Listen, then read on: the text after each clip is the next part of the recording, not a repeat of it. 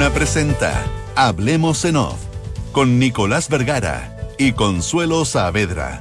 Auspicio de Mita Rentacar, Banchile Inversiones, Movistar, AFP Habitat, Consorcio, Talana, Inmobiliaria Santolaya y Asociación Chilena de Seguridad.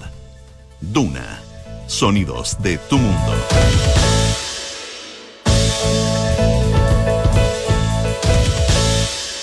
Muy buenos días, ¿cómo están ustedes? Son las 8 de la mañana con 4 minutos. Es viernes 25 de febrero, el último viernes de febrero, Consuelo Saavedra. Eh, probablemente el último viernes de vacaciones para muchos. ¿Cómo estás? ¿Qué tal? ¿Cómo estás? Muy buenos días, Nico. Bien, bien, bien, muy bien. Eh, bueno, no sé, no sé si tan bien, digamos. No sé si se puede estar tan bien en las circunstancias actuales o no, o tú crees que sí.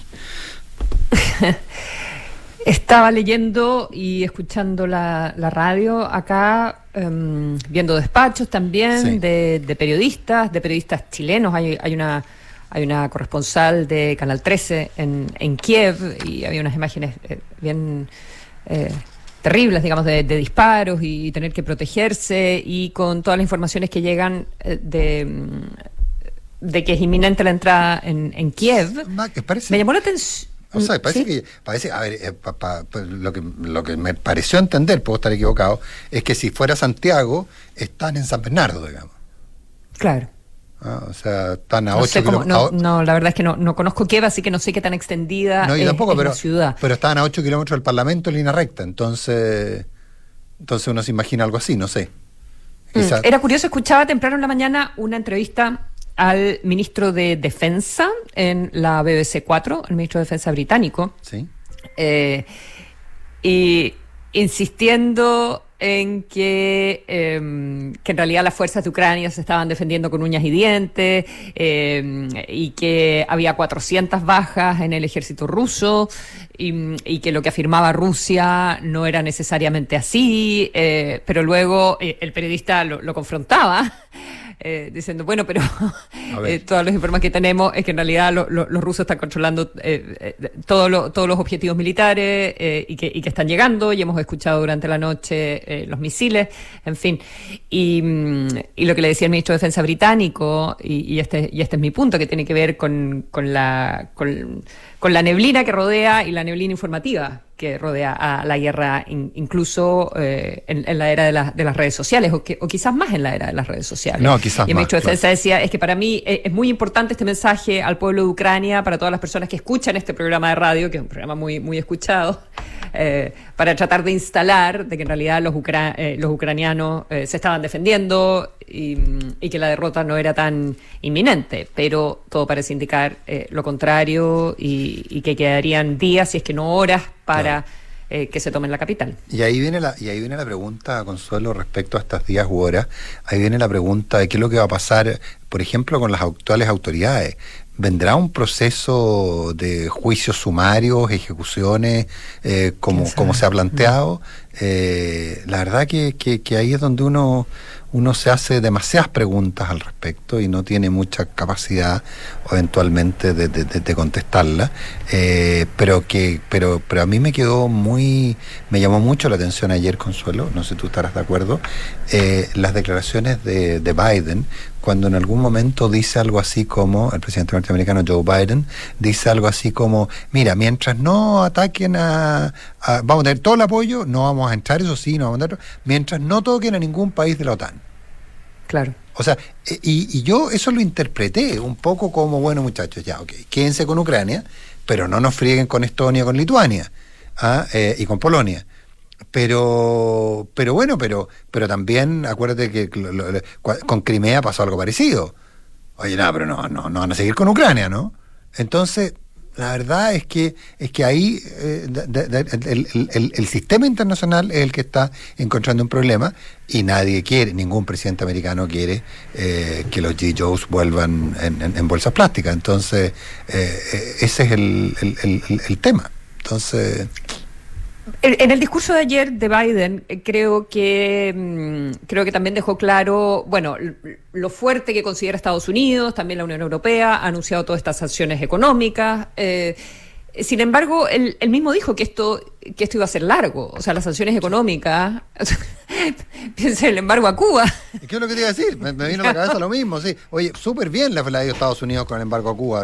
ha logrado la restauración democrática, ha logrado tantas cosas. El único que logró avanzar algo fue Obama en algún momento, pero, pero tampoco mucho que digamos, digamos. Entonces, entonces, sí, la receta parece no ser tan buena, ¿no? No, la receta, la receta no es tan buena, es una presión eh, y, y, al final lo que pasa es que eh, Occidente eh, también tiene muchos intereses económicos con, con los actores rusos, no, solo por, no solo por los productos que salen de Rusia, sino por la interconexión del sistema bancario, por los millonarios rusos que, que, circulan por las grandes capitales europeas. Entonces, también hay pagos de por medio, cuando tú dices voy a, voy a cortar em, todo lo que tenga que ver con, con, eh, con seguridad, con defensa, con los grandes bancos, con bueno, ¿quién es la contraparte de todo eso? Los, rusos no negocian entre, solamente entre rusos. Entonces, castigas evidentemente al, a, Putin eh, y al Kremlin, eh, pero con un costo importante para las contrapartes occidentales. Sí, pregúntale, y pregúntale a las grandes compañías petroleras que tienen negocios con Gazprom, eh, pregúntale al mundo financiero. O sea, Rusia sigue siendo una tremenda potencia, entonces, por favor, es posible, es lo mismo pensar en un embargo a Cuba que no tenía un efecto económico prácticamente, que tenía efecto económico prácticamente cero, que un embargo económico a la Unión Soviética, a, la, Rusia, a la ex Unión Soviética, eh, prolongado en el tiempo? Claro.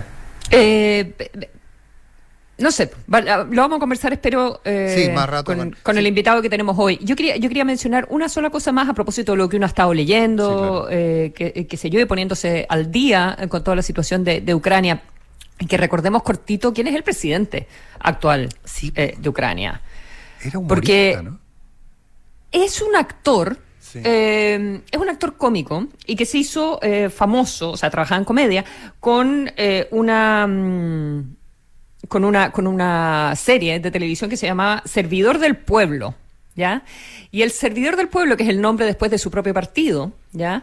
Eh, él se convirtió en un presidente totalmente inesperado en 2019, ya es súper joven, además no era político, y el servidor del pueblo se trata de un profesor que denuncia la corrupción y que todo este tema se vuelve como viral y se convierte en presidente.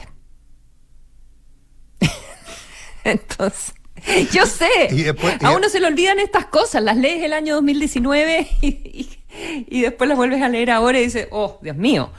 Eh, entonces, él, gana con el 70% de los votos, más del 70% de los votos, a Poroshenko. Eh, recordemos que al final la historia de Ucrania en los últimos 30 años es gobierno prorruso, gobierno pro-occidente. Eh, rebelión, votan al gobierno, llega otro. Ultraderecha, prorruso. Y, y, hay, un, hay un exilio ucraniano en Rusia, un exilio político de alto nivel, que estaría bastante disponible, yo creo, para volver. Aunque no sé si después de, la, de, lo, de lo sangriento que parece estar siendo todo. ¿ah?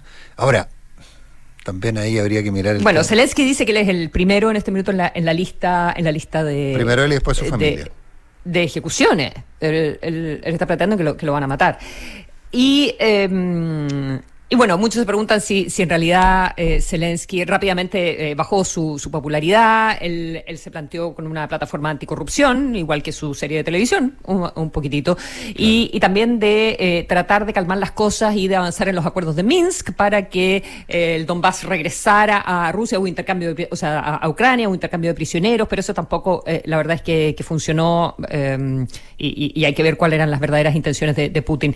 Y lo que se plantea es que Zelensky en realidad es un títere, un presidente muy débil y que está detrás del dueño del canal de televisión, que él es el, el que manda realmente, el canal de televisión donde se daba su serie. ¿Ya? Ah. Así son las cosas. Así son las cosas. Que lo que viene, sabemos poco de lo que viene. Eh, por otro lado, también hay una.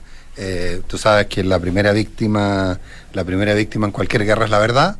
Eh, y en el mundo de las redes sociales eh, más difícil, como tú decías al principio, y, por cierto que es interesante, como me apuntaba un auditor, eh, a ver, probablemente los rusos están tratando de mostrar una realidad, los ucranianos están tratando de mostrar otra. ¿Dónde estará la verdad?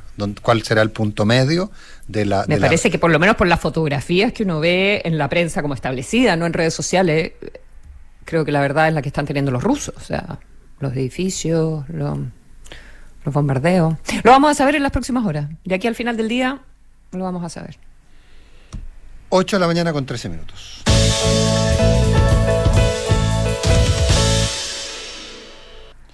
Eh, no, yo, bueno, tú sabes que estuve de vacaciones. Eh, eh, sí, yo creo que tiene, tiene desesperación por hablar de todo lo que sucedió en la Convención Constitucional las últimas dos semanas con, las votaciones en el Pleno. Y, yo creo que desesperación. no estabas, Nico. No, yo no estaba, yo no estaba, y la verdad que tengo que confesar que me, me desenchufé bastante pero en las últimas 48 horas uno vuelve a conversar con gente y sabes que más que entrar en el punto, tenemos que entrar en el tema de libertad de expresión, tenemos que entrar en el tema de justicia que, que, hay que hay que analizar, pues hay que prácticamente esto lo vamos a convertir de aquí a fin de año, de aquí a, perdón, de aquí a julio lo vamos a convertir en la crónica constitucional, eh, prácticamente. Pero, pero, pero quería quedarme con una cosa más de ambiente, Consuelo. He vuelto a hablar con, con constituyentes, con gente cercana a la convención. Me leí la polémica entre Felipe Tomich y Mario Weisblut, que no la había visto, eh, eh, en que, no sé, cuando cuando alguien llega a decir públicamente algo así como, no, no hay que criticar a la convención, para eso llamo a mis amigos convencionales y los trato de convencer, eh, yo no sé qué, país parece que estuviéramos viviendo, como que me, cuesta entender un poco de qué se trata, pero, pero más allá de eso, en la conversación con gente cercana a la convención, eh, hasta los más optimistas los veo, no te voy a decir pesimistas, pero los veo muy preocupados. Eh, he conversado con varios y, me dicen que hay un problema interno de, de, más allá de la exclusión a la derecha, es, eh, me decían que, sí, que por supuesto, que la derecha está excluida, algunos me decían se lo merecen porque lo han hecho mal, otros me dicen que es una brutalidad, otros me dicen sí nos excluyen, pero, pero más allá de eso, me dicen que hay una suerte de exclusión a la discusión en determinadas materias, que hay temas que no son tocables. Eh, y temen, por ejemplo, que normas que, se, que no consiguen, que consiguen la mayoría, pero no consiguen el quórum, van a ir y volver a las comisiones 50 veces hasta que se logre que salga algo parecido. Y, me decía ayer un convencional más bien cercano a la izquierda, me decía, si el problema práctico es que nos estamos dando cuenta que aquí hay una especie como de estrategia en términos de que saben que eso va a ocurrir y que al final por cansancio te van metiendo normas y te van metiendo cosas que desnaturalizan lo que originalmente... ¿Quiénes son, ¿Quién es el sujeto tácito? ¿Saben eh, ellos? ¿Quiénes son ah, eh, ellos? Eh, sí, ah, que, es una buena pregunta, es así. Sí, porque también se la hice.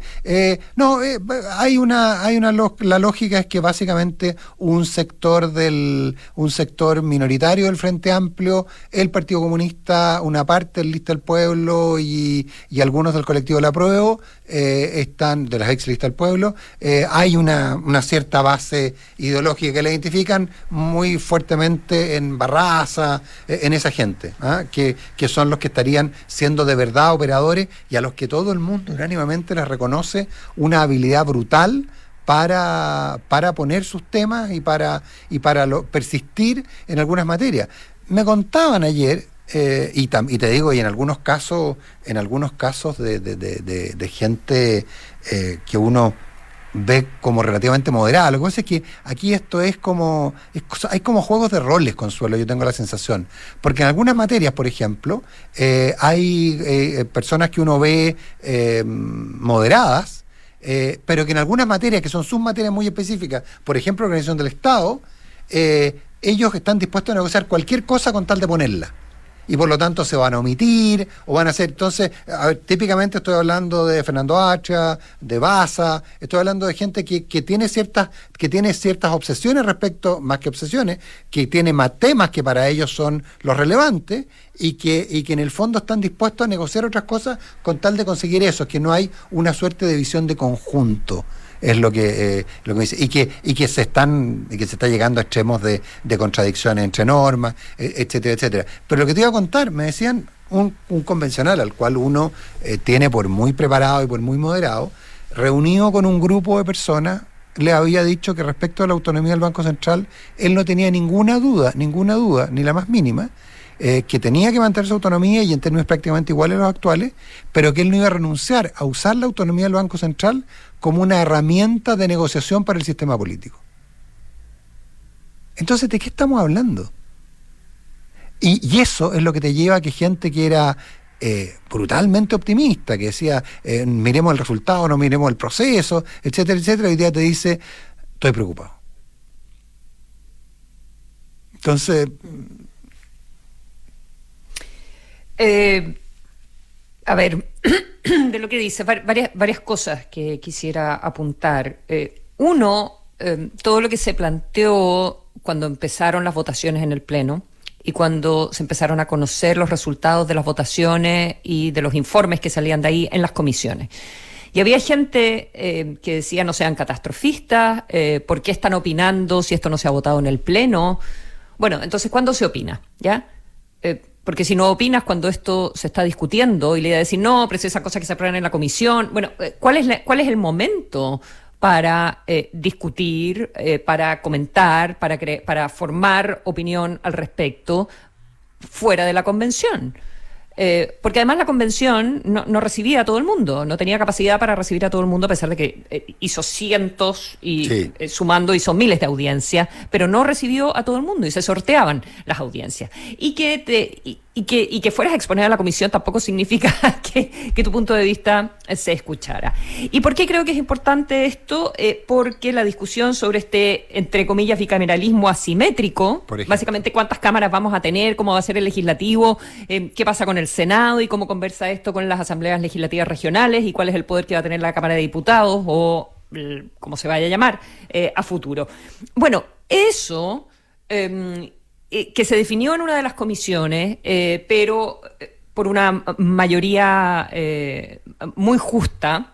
Pero mayoría. luego se Claro, pero pero no por unanimidad en la comisión ni mucho menos. Y ahí eh, surge eh, la necesidad de alcanzar un consenso mayor eh, para obtener los dos tercios en, el Pleno. Y es una de las principales discusiones que se está llevando adelante y que se ha llevado de manera informal, no, no informal, pero no dentro de la comisión, sino que negociando.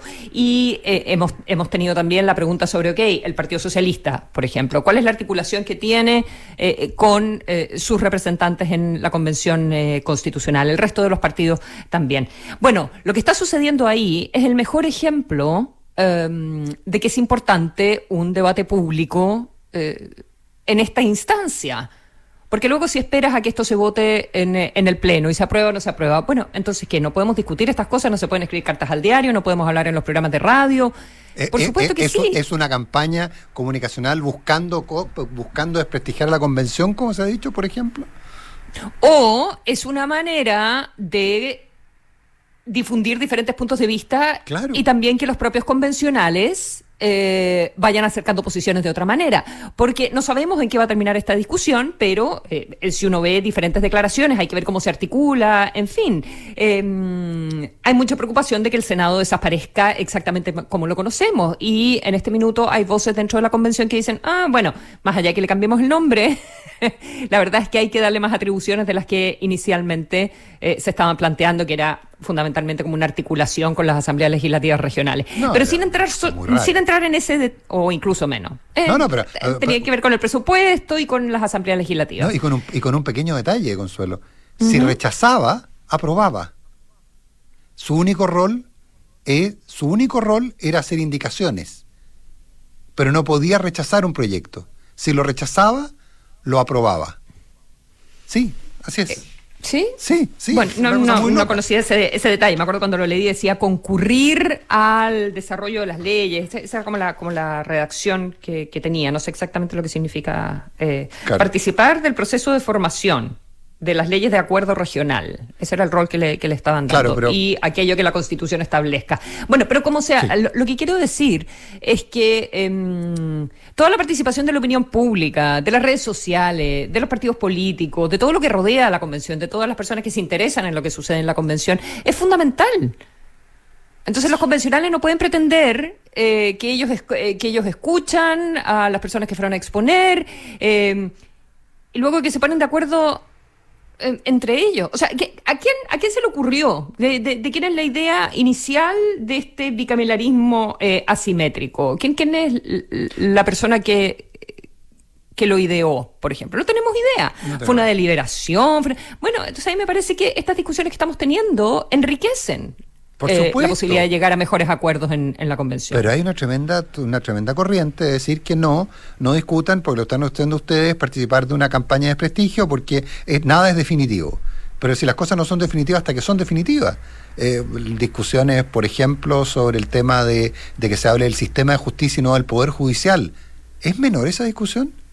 No tiene nada. Bueno, es que también eso es todo lo otro, cuáles son los conceptos que se están usando y que yo creo que son bien desconocidos. El otro día nosotros con la José Río hablábamos sobre eh, la incorporación del enfoque de género en los fallos judiciales, ya y en toda la acción de la justicia. Y en un primer término yo fui como crítica, dije, bueno, pero ¿qué significa exactamente género? Pero bueno, si tú después vas y hicimos una entrevista súper interesante a la encargada de los asuntos de género del Poder Judicial de Chile, ¿ya? Que tiene una oficina de género hace más de cinco años. Bueno, y la verdad es que si tú vas, em, la perspectiva de género eh, es, un súper aporte a la justicia, o así me pareció a mí después de escucharla a ella. Está, eh, está incorporada.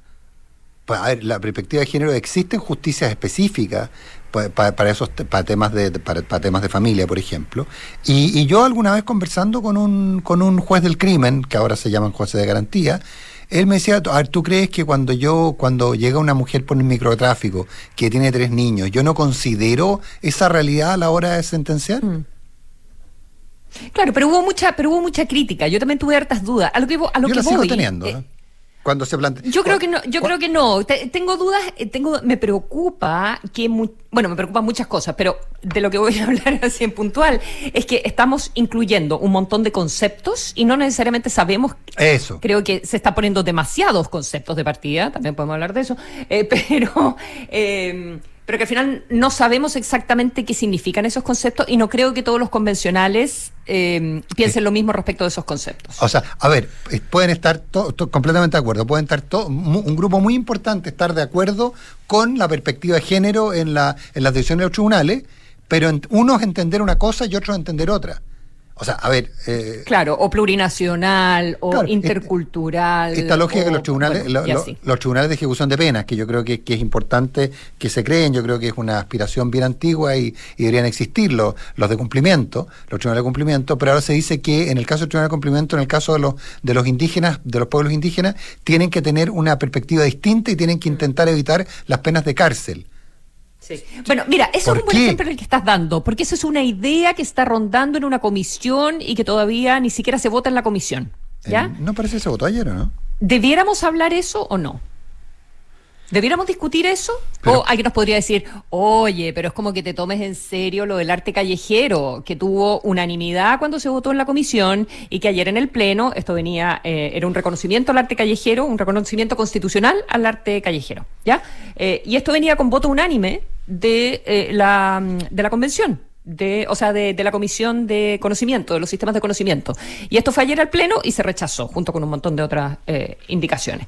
Entonces, cuando te dicen, oye, pero por favor, no te tomes en serio todo lo que aparece como una idea o como una indicación. hay que tomárselo en serio. Yo también encuentro que hay que tomárselo en serio. Por supuesto. Estoy completamente de acuerdo contigo. Hay que porque si no, ¿cuándo? Si no, ¿cuándo? Porque, porque oye, hoy planteamos esto de que, la, de que los tribunales tenían que evitar la cárcel para los indígenas. Oye, nadie dijo nada ah, bueno, sabes que esto parece que parece que tiene sentido. Entonces, e, es, es, bien, eh, y un poco, qué, curioso consuelo, porque al final del día, en la conversa que estamos teniendo, al final, en la conversa que estamos teniendo, es básicamente el mismo ambiente que me, que me ha tocado palpar y escuchar en, en, esto, en, en, estas 48 horas de, de, volver a reportear. Es decir, y por eso esta jornada de reflexión que plantean Patricio Fernández y, Agustín Esquella, por ejemplo, se hace muy importante para definir, para intentar definir estas cosas. Eh, lo otro, la discusión sobre plazo. E, lo, enredado que está haciendo el entender que, lo, como tú muy bien dices, qué son propuestas locas, qué son propuestas que se votan en la comisión eh, y qué son finalmente eh, materias que ya formen parte de la Constitución, de la propuesta constitucional. Mm. La verdad que... Eh, sí, porque yo creo que esa... antes ayer conversamos con Pato, en el, lo entrevistamos en el programa, en el... Ah, no, no, Punto. Ah, sí, en el Duna Punto hace como dos días. Em, y él ya venía de una votación larguísima eh, de derechos fundamentales. Ese es otro tema. Pero yo creo que ese tema se va a solucionar, ¿ah? de, los topes de las comisiones temáticas. Eh, eh, de una ineficiencia patagüina, pero porque tienen la, tienen la, no sé, la, la, de sistemas de conocimiento, eh, avanzando en un montón de artículos sobre libertad de expresión y resulta que derechos fundamentales también está analizando los mismos temas. Entonces, con los plazos acotados que tienen, qué pérdida de tiempo. pero supongo que eso se va a resolver también en la comisión de, armonización, en fin. Pero lo que decía Pato Fernández era em, que era tanta la indicación, tanta la indicación, tanta la indicación, que nadie estaba mirando el bosque. ¿Ya? Eh, entonces estaban metidos en tema tras tema tras tema. Y yo le decía, pero no van a alcanzar. Y me decía, no, sí, yo creo que podemos alcanzar. Pero tiene que ver con darse un respiro para entender eh, qué es lo que estamos haciendo eh, finalmente. Porque si no, si en cada comisión tú ves, bueno, reconozcamos el derecho de, no sé, las personas con neurodivergencia. O, ¿quién se atreve a decir, no, sabe que no? Ah, entonces usted está en contra de las personas con neurodivergencia, o usted está en contra de esto, está en... ¿Qué queremos realmente que esté en la Constitución? ¿Qué es necesario que esté en la Constitución? ¿Cuáles son los límites? Eh, claro. Es fascinante, pero, pero Sí, pero, pero es para discusión académica. Pues, pero es enorme. Y es para discusión académica. O sea, si finalmente es demasiado lo que nos estamos jugando. 8 de la mañana con 29 minutos.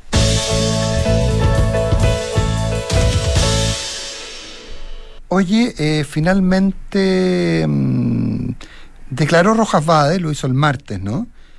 Eh, pero es bien curioso lo que, lo que, lo que, lo que está pasando, porque eh, este comité de ética, que es un organismo autónomo de la convención, en el peor de los casos le podrá poner a Rojas Vade sanciones económicas. Es decir, lo podrá multar con un porcentaje, por ejemplo, de su sueldo.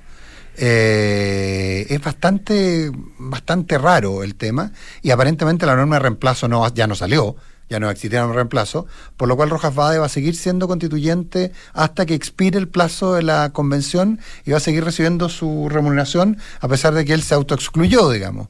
Eh, entonces, y, ya no es la primera sanción, recordemos que creo que la semana pasada habían, o hace algunos días, sancionaron a la Marcela Cubillos por una cosa que había dicho sobre unas declaraciones de, una constituyente sobre la cueca, ah, y la, la, fue una, se, se, planteó una sanción económica. Eh, entiendo que además Rojas Fade costó mucho encontrarlo, según la crónica del diario Tercera, no es solo la convención la que le costó notificarlo y conseguir su comparecencia, sino que el banco Scotiabank lo está tratando de notificar o no ha logrado notificarlo, logró recién notificar por una deuda de 27 eh, millones de pesos que le está intentando cobrar a, a Rojas Vade. En fin, eh, es, curioso el, punto respecto a, los alcances que tiene y a cómo, el, el, eh, cómo, finalmente el el constituyente, el, legislador, cuando estableció las normas, no se puso en, en el caso de que ocurrieran reemplazo. Esto básicamente por la, por la forma que tenía de, eh, de, asimilar todo esto exclusivamente a la norma que regía para los parlamentarios. 8 de la mañana con 31 minutos. Hablamos en off en Radio Duna.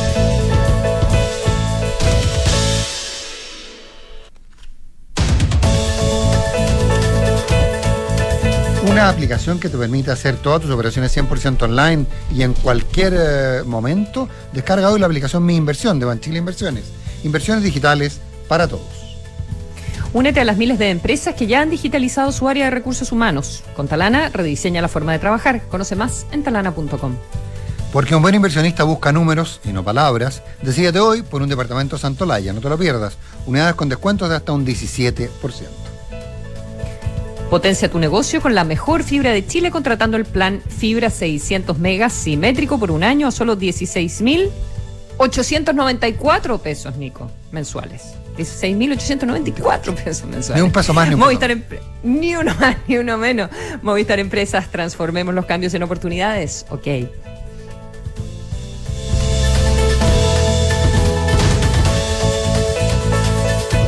Porque un buen inversionista busca números y no palabras. Decídete hoy por un departamento Santolaya. Unidades con descuento de hasta 17%. Solo 5% de pie. Hasta en 48 meses y cuotas desde solo 95 mil pesos. Te regalamos hasta 24 dividendos para comprar con solo el 10% de pie. Arriendo garantizado para inversionistas. Santolaya. Más de 30 años de experiencia para multiplicar tu inversión. Consulta condiciones en santolaya.cl.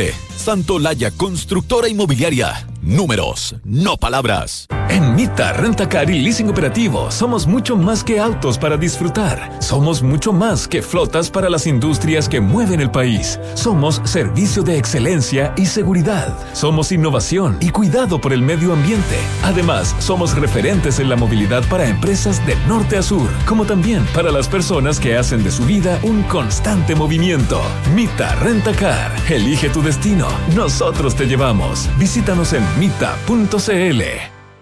Una nueva experiencia en inversiones, más moderno, más interactivo y con más contenido. Te invitamos a conocer el nuevo sitio web de Banchile Inversiones, que ahora cuenta con una sección exclusiva para aprender de inversiones en fácil, un chat que permite aclarar dudas o guiarte para que puedas invertir, conocer recomendaciones, acceder a conferencias, contenidos exclusivos y mucho más. Conoce más en banchileinversiones.cl. Banchile Inversiones, inversiones digitales para todos.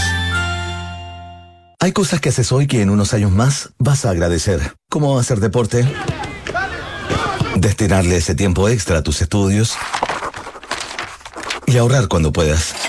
Ahorra para ti, ahorra para tu futuro. Si recibiste un bono, ahórralo en tu APB o cuenta 2 y hazlo crecer en AFP Habitat. Habitat, la AFP número uno en rentabilidad desde el inicio de los multifondos en todos los fondos. Infórmese sobre la rentabilidad de su fondo de pensiones, las comisiones y la calidad de servicio de las AFP en el sitio web de la Superintendencia de Pensiones www.spensiones.cl.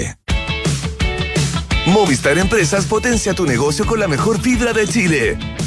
Conéctate con tus clientes contratando ahora plan fibra 600 megas simétrico por solo 16,894 pesos al mes por 12 meses. Más información en movistar.cl slash empresas. Transformemos los cambios en oportunidades. Ok. Digitaliza los procesos del área de recursos humanos con Talana, la más completa y robusta plataforma de gestión de personas. Gracias a los módulos de remuneraciones, asistencia y turnos, comunicaciones, firma digital, centro de requerimientos y desarrollo organizacional, Talana ha ayudado a las empresas a reducir sus costos operacionales en más de un 30%. Únete a las miles de empresas que ya han digitalizado su área de recursos humanos. Con Talana, rediseña la forma de trabajar. Conoce más en talana.com. ¿Qué tienen en común un restaurante con un colegio? ¿O una minera con una oficina? Lo que tienen en común es que vuelven con todo y seguros, junto a la H. En la Asociación Chilena de Seguridad seguimos entregándote todas las herramientas que necesitas para que tu negocio siga funcionando. Volvamos con todo, volvamos seguros. Súmate al partner que te apañan todas. Súmate a la H. Las mutualidades de empleadores son fiscalizadas por la Superintendencia de Seguridad Social www.suceso.cl. En Consorcio puedes manejar tranquila con tu seguro de auto. Ir a la pega con amigos de acá para allá. Una lata sí quedó botada. Con el seguro de auto Consorcio tengo asistencia 24-7, servicio de grúa y reparación in situ dentro de Chile. ¡Completísimo! En Consorcio tenemos un seguro de auto que no te puedes perder. Conoce nuestros planes y elige el seguro que mejor se adapte a tus necesidades. Contarás con coberturas en caso de robo, daños a tu auto y a terceros. Cotiza y contrata tu seguro 100% online en consorcio.cl. El riesgo es cubierto por Consorcio Seguros Generales. Más información en consorcio mi amor, tenemos que instalar una alarma ya. ¿Por qué? Porque anoche entraron a robar a la vecina de enfrente mientras dormía. Chuta. Oye, ¿y están bien? Eh? Sí, si no se despertaron, menos mal. No quiero ni imaginar qué hubiera pasado si se despiertan. Protege lo que más te importa con alarmas Berisur. Tu hogar monitoreado las 24 horas del día. Llama al 600-385-0003 o calcula online en berisur.cl. Activa Berisur. Activa tu tranquilidad. Escuchas Hablemos en Off en Duna 89.7. En la Asociación Chilena de Seguridad siguen dejando los pies en la calle para cuidarte y entregarte todas las herramientas para que tu negocio siga funcionando. Volvamos con todo, volvamos seguros. Súmate a la H. En Consorcio quieren que manejes tranquilo, por eso con tu seguro de auto Consorcio cuentas con asistencia 24/7, estés donde estés. Además, estarás protegido ante robos y daños a terceros porque están contigo en tus pequeños y grandes proyectos. Cotízalo ahora. Conoce más en consorcio.cl. Si recibiste un bono, ahórralo en tu APB o cuenta 2 y hazlo crecer en AFP Habitat. Habitat, la AFP número uno en rentabilidad desde el inicio de los multifondos en todos los fondos. Viaja cómodo, viaja seguro, viaja con Mita Rentacar y leasing operativo, cuenta con beneficios únicos para ti y vive la mejor experiencia de arriendo. Mita, elige tu destino, ellos te llevan. Son las 8 de la mañana con 38 minutos, hablamos en off en Radio Una. Está con nosotros John Lee Anderson, periodista norteamericano, estadounidense más bien, porque Norteamérica es más amplio, periodista estadounidense, con una experiencia eh, impresionante en cubrir conflictos, en estar en zonas de conflicto. Ha escrito libros sobre, sobre la materia eh, y, la verdad hay un libro del 87, creo que era algo así como Zonas de Guerra. Eh, sí, sí, 92 creo. 92, no, no, 88 tienes razón, estaba pensando en guerrillas. En guerrillas, sí. Así, es. Eh, guerrillas del 92, que es sobre lo que pasó en El Salvador, en el Sahara Occidental, en Gaza, en Afganistán y en Birmania. Eh, estamos con la Consuelo Saavedra eh, desde Londres. John, a ver, ¿estamos entendiendo la dimensión de lo que está ocurriendo hoy día en Ucrania? Desde la perspectiva de alguien que ha estado en conflictos, que ha visto guerra eh, y que, bueno, ha estado en esa zona del mundo además? Mire, yo creo que la mayoría de la, de la gente de nuestras sociedades en Occidente eh, están en un estado de shock. O sea, no les es muy difícil comprender que Putin haya hecho algo así, ¿no?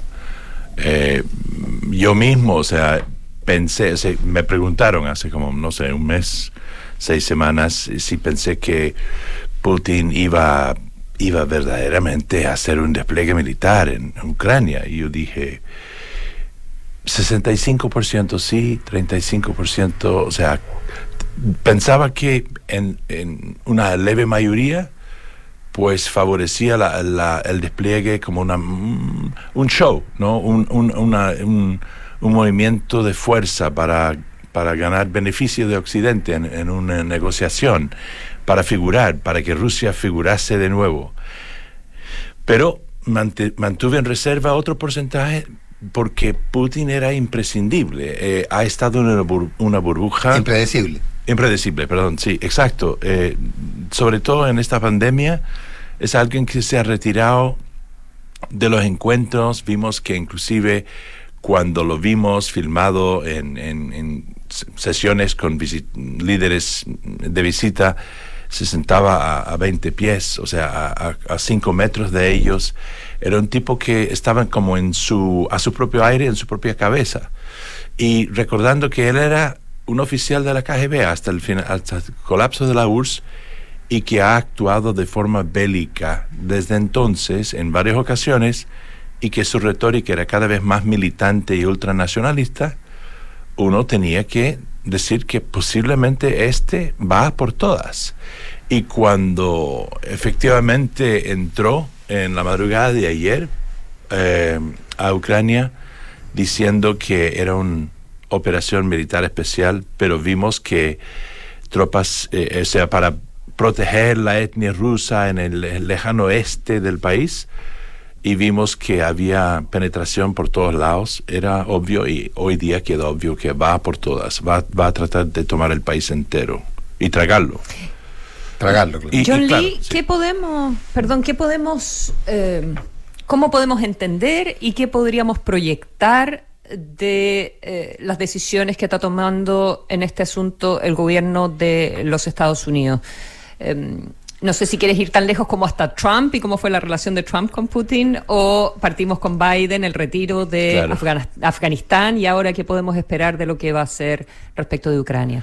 Mira, comenzando con Biden, em, diría que eh, no tiene muchas opciones porque eh, si, si, digamos, comprometiera tropas en Ucrania para pelear directamente con los rusos, estaríamos hablando de una posibilidad de una escalada a una tercera guerra mundial y con eh, la, obvia dimensión eh, inconcebible que la opción eh, militar nuclear, ¿no? La opción nuclear. O sea, entonces por eso se está evitando. Y eso también Putin lo, tuvo al tanto y, este, y, lo tiene a su favor, sabiendo que su principal contrincante no va, por razones de lesa mayor, eh, eh, entrar en la contienda en territorio ucraniano. Ahora, él, él sí está empujando la raya, es decir, a, partir de esta operación, él mueve la frontera rusa eh, bélica directamente frente a frente con los países de la OTAN y Estados Unidos. O sea, nos mueve mucho más cercano a una, a una posible eh, un posible enfrentamiento bélico. Esto es más como la cortina de hierro, ¿no? El que la generación de los que han nacido después del colapso de la URSS quizás apenas saben o, si, lo estudiaron en, sus, en universidad, pero esto es un poco emergencia de Berlín más cortina de hierro, lo que vamos a vivir de ahora en adelante, ¿no? Porque no solamente mm. eh, toma Ucrania, pero también ha absorbido a Belarus. Entonces está muy cerca ya a los países de la OTAN y otras presas que él busca recuperar, como los países bálticos. Entonces, eh, el Mapping Mundi eh, se, se, vuelve mucho más complejo ahora. Y volviendo a, la otra parte de tu pregunta, o sea, yo creo que eh, las coyunturas, la correlación de fuerzas, desde su punto de vista, le, le ha favorecido y por eso se ha movido ficha ya. Em, Trump durante cuatro años se dedicó a debilitar a, la OTAN, a la noción de la OTAN, a, complacer a Putin y a cuestionar los aliados que habían consolidado pues las democracias y, la paz en Europa desde la Segunda Guerra Mundial. Cuestionó también y ayudó a debilitar eh, con su apoyo a Brexit la Unión Europea. Es decir, eh, hizo todo lo que pudo. O sea, un, cortesano de Putin no podía haber actuado a favor del Kremlin de una manera mejor que, eh, que Trump. Y vimos como ayer mismo Trump alabó la invasión. O sea, es, es una cosa surrealista, ¿no? Pero así es. Entonces yo creo que Putin tuvo cuatro años de, francamente, de apoyo de Trump en preparar esto. Eh, eh, Trump se dedicó a desvestir un poco los comportamientos interiores de seguridad de Occidente a favor de, Putin. Y como sabemos, sí, ha sido sucedido por un Biden, que es un tipo acercando a los 80 años. Todos vemos que es un tipo mayor. No quiere decir que es senil ni, mucho menos, pero no es un hombre con todas sus cabalidades de un hombre más joven. Y, eh, y uno que, que francamente, eh, bueno, lo fregó, para hablar con una palabra más bonita, en, Afganistán hace, hace apenas seis meses, em, devolviendo el país en donde Estados Unidos había combatido durante 20 años mm. a, a los adversarios. Esto es el mejor momento, es decir, eh, Estados Unidos y OTAN en un momento dubitativo. Eh, eh, o sea, con una, un pacto con una China también em, cada vez más bélico y, sintiéndose su, su fuerza eh, con eh, China, ¿no? hay que recordar que solo dos, hace dos semanas atrás China firmó un pacto con, con Rusia ofreciendo, no, comprometiéndose en, en comprar 50 años de suministro energético. O sea, eh, todo, todo significa que, que Putin lo ha pensado bien dentro de su locura y, mm. que, y que mueve ficha ya. O sea, la respuesta de sanciones este, escaladas que, que está pregonando Biden luce en, frente a, a, los tanques y jets y misiles de Putin como como respuestas de, gran debilidad. Pero vamos a ver, son, eh, son, son apenas 36 horas desde que comenzó. El aislamiento de Rusia eh, viene, ¿no? Eh, por parte del resto del mundo. Hay excepciones a eso. Parece que la India está flaqueándose ahí porque compra fertilizantes de Rusia, en fin. Mucho, eh, eh, y, ojo que hay, hay producción ucraniana en una serie de metales eh, que también es relevante que, la cadena de suministro no se corte. Y por lo tanto, independiente de quién controle el país, lo que importa es que la cadena de suministro se mantenga funcionando, digamos. Sí, o sea, es un, es un cuadro muy complejo, em, pero no veo muchas opciones. Em, a Occidente en este momento, aparte de mantenerse firme, unido, eh, o sea, hacer lo que están haciendo. Eh, sanciones eh, van a absorber a cientos de miles, si no millones de ucranianos que van a salir en ex ya, ya han comenzado, en, en eh, sobre todo a Polonia. Y, a partir de aquí, pues el juego de ajedrez geoestratégico va a ser mucho más apretado y más bélico. Entonces entramos en, en aguas, en aguas insólitas, nuevas. Pero miraremos atrás y diríamos que, bueno, eran previsibles, pero nadie quiso creerlo porque hemos vivido en paz durante décadas. Y Bueno, esto claro, eh, básicamente desde la Segunda Guerra Mundial, si consideramos que la Guerra Fría solo tuvo episodios y, que, y que desde Europa al menos se alejó la guerra. Pero, a ver, pero, pero en ese sentido, eh, el, el- ¿habría, se- tú- tú, desde tu perspectiva, algo habría cambiado, por ejemplo, si en la anexión de Crimea o lo que ocurrió en Bielorrusia finalmente uno pudiera, eh, eh, hubiera habido una reacción distinta a la comunidad internacional? ¿O finalmente era un diseño? Mira, eh, yo creo que lo, lo hizo de forma muy muy pillo Putin, porque acuérdate, tomó Crimea sin un disparo. Sin un disparo. Yo estuve ahí y, y uno veía a las tropas rusas. Eh, estaban sin insignias, en uniformes nuevos, aparecían en las calles y en las bases militares que iban apoderándose, ¿no?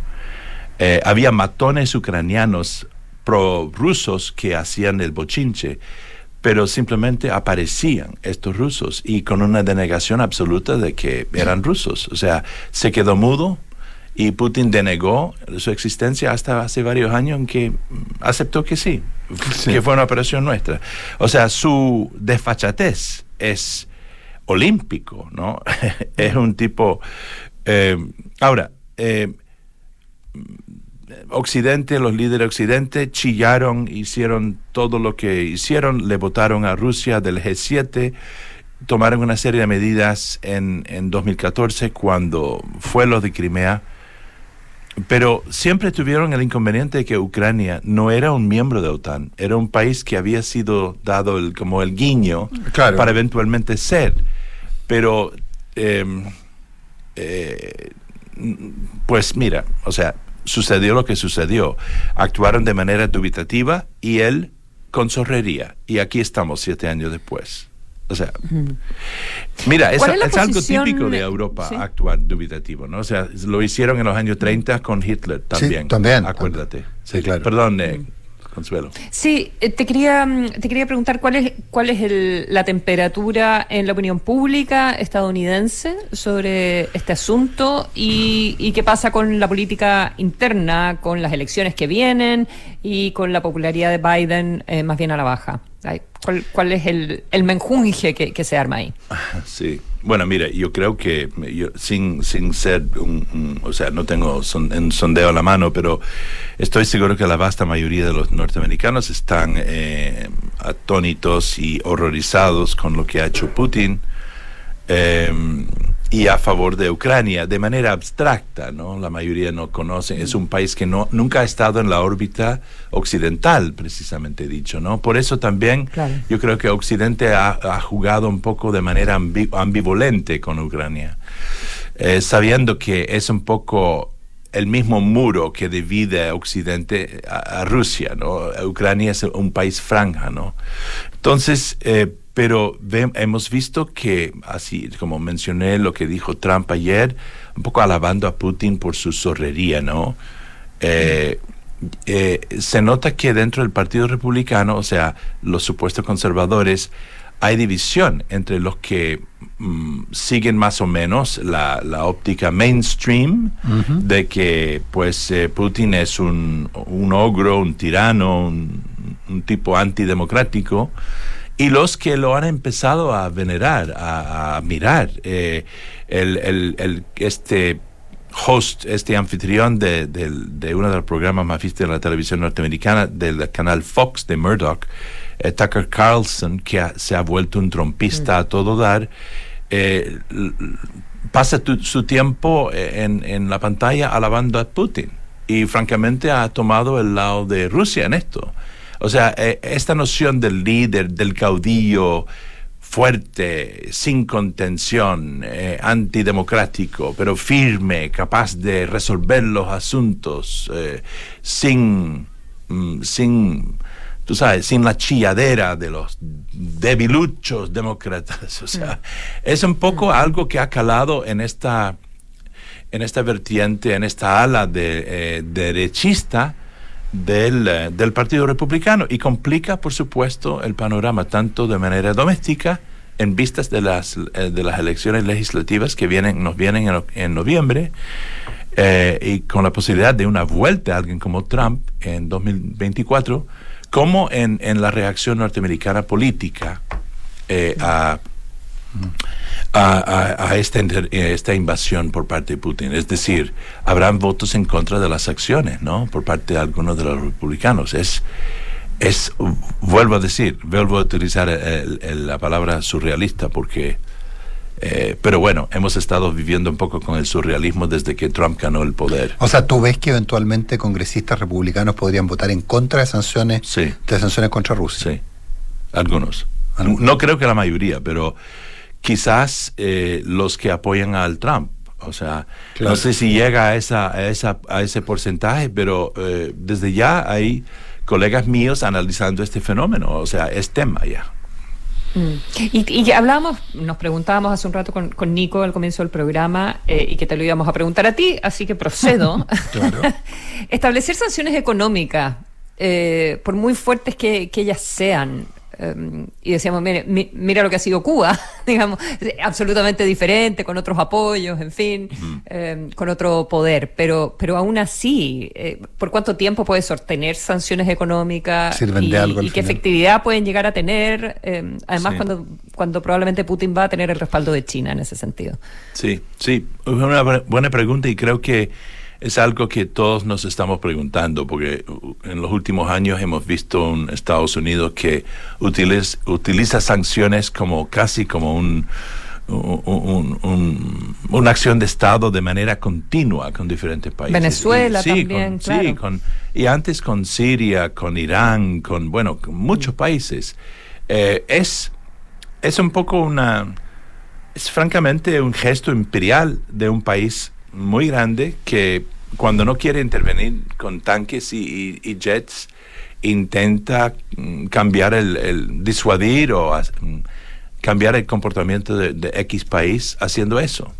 Pero eh, hemos visto que ya con la emergencia de bloques nuevos, inclusive con plata como China, eh, que no, no tienen mayores reparos en cuestiones de derechos humanos o demás, eh, tienen poco efecto estas sanciones. En el caso de las sanciones que unido la Unión Europea y otros países, Estados Unidos, eh, como líder en eso, podrían pon- imponer contra Rusia ahora, podrían tener más efecto. Es decir, si los cortan del sistema SWIFT, que algo que está abogando el gobierno de Johnson. El, el sistema de transferencias electrónicas. El sistema de transferencias electrónicas de dinero. Así es, eh, podría tener un efecto muy contundente, eh, pero como, como mencionabas con estos metales de Ucrania, o sea, siempre va a haber miembros de la, de la coalición de Occidente que eh, tienen sus reparos porque les afecta sus intereses. O sea, que vamos a ver hasta qué punto sean unidos estos países en aplicar sanciones que realmente pueden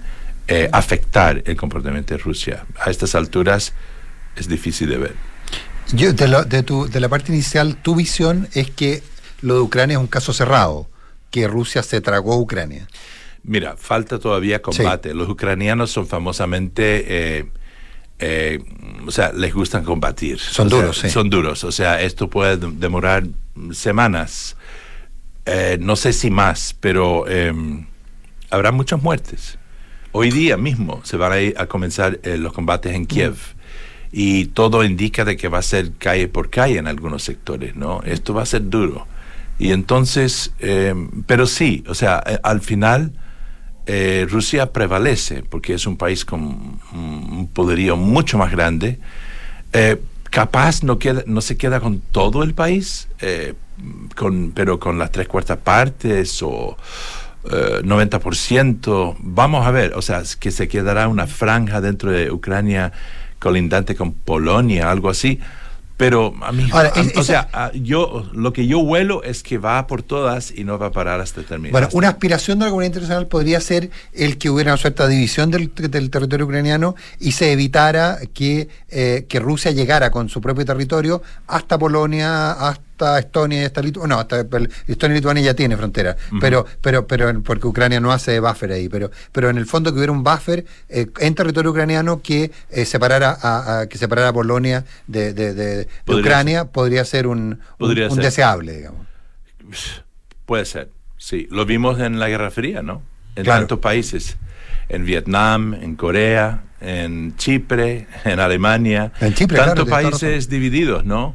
Que, que nos acostumbramos durante 40, 50 años, 30 años a, en determinados países a eso y algunos todavía son divididos, pues. ¿Te acuerdas los grecos chipriotas y los turcos chipriotas? Así Que era, es. que era la separación occidente-Rusia, digamos. Así es. Claro. Así es. Efectivamente. O sea, efectivamente, yo creo que estamos volviendo, por eso utilicé el- ese viejo término que casi he olvidado de la cortina de hierro, que señalizó Churchill, eh, eh, advirtiendo de, la, de lo que venía con Stalin en la posguerra, de que venía una cortina de hierro ah, sobre Europa. Y era efectivamente el plan de Stalin de apoderarse de los países débiles y hacerse fuerte ahí. Y eso, ah, la consecuencia de eso fue el muro de Berlín, una Alemania del Este democrática, no, supuestamente democrática, que tenía minas en toda la frontera, o sea, era una frontera mortífera.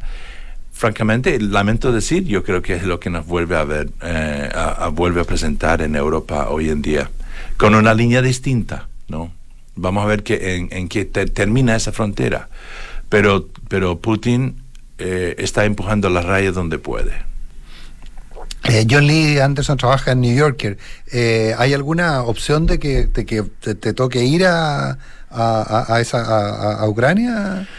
Sí, mira, el tenemos, un, pa- eh, tenemos un par de personas ahí que hablan ruso. Yo no hablo ruso, pero sí he estado por ahí antes y he estado en muchas contiendas bélicas, así que me he levantado la mano para decir que si hace falta navegantes en el barco, pues Refuerzo.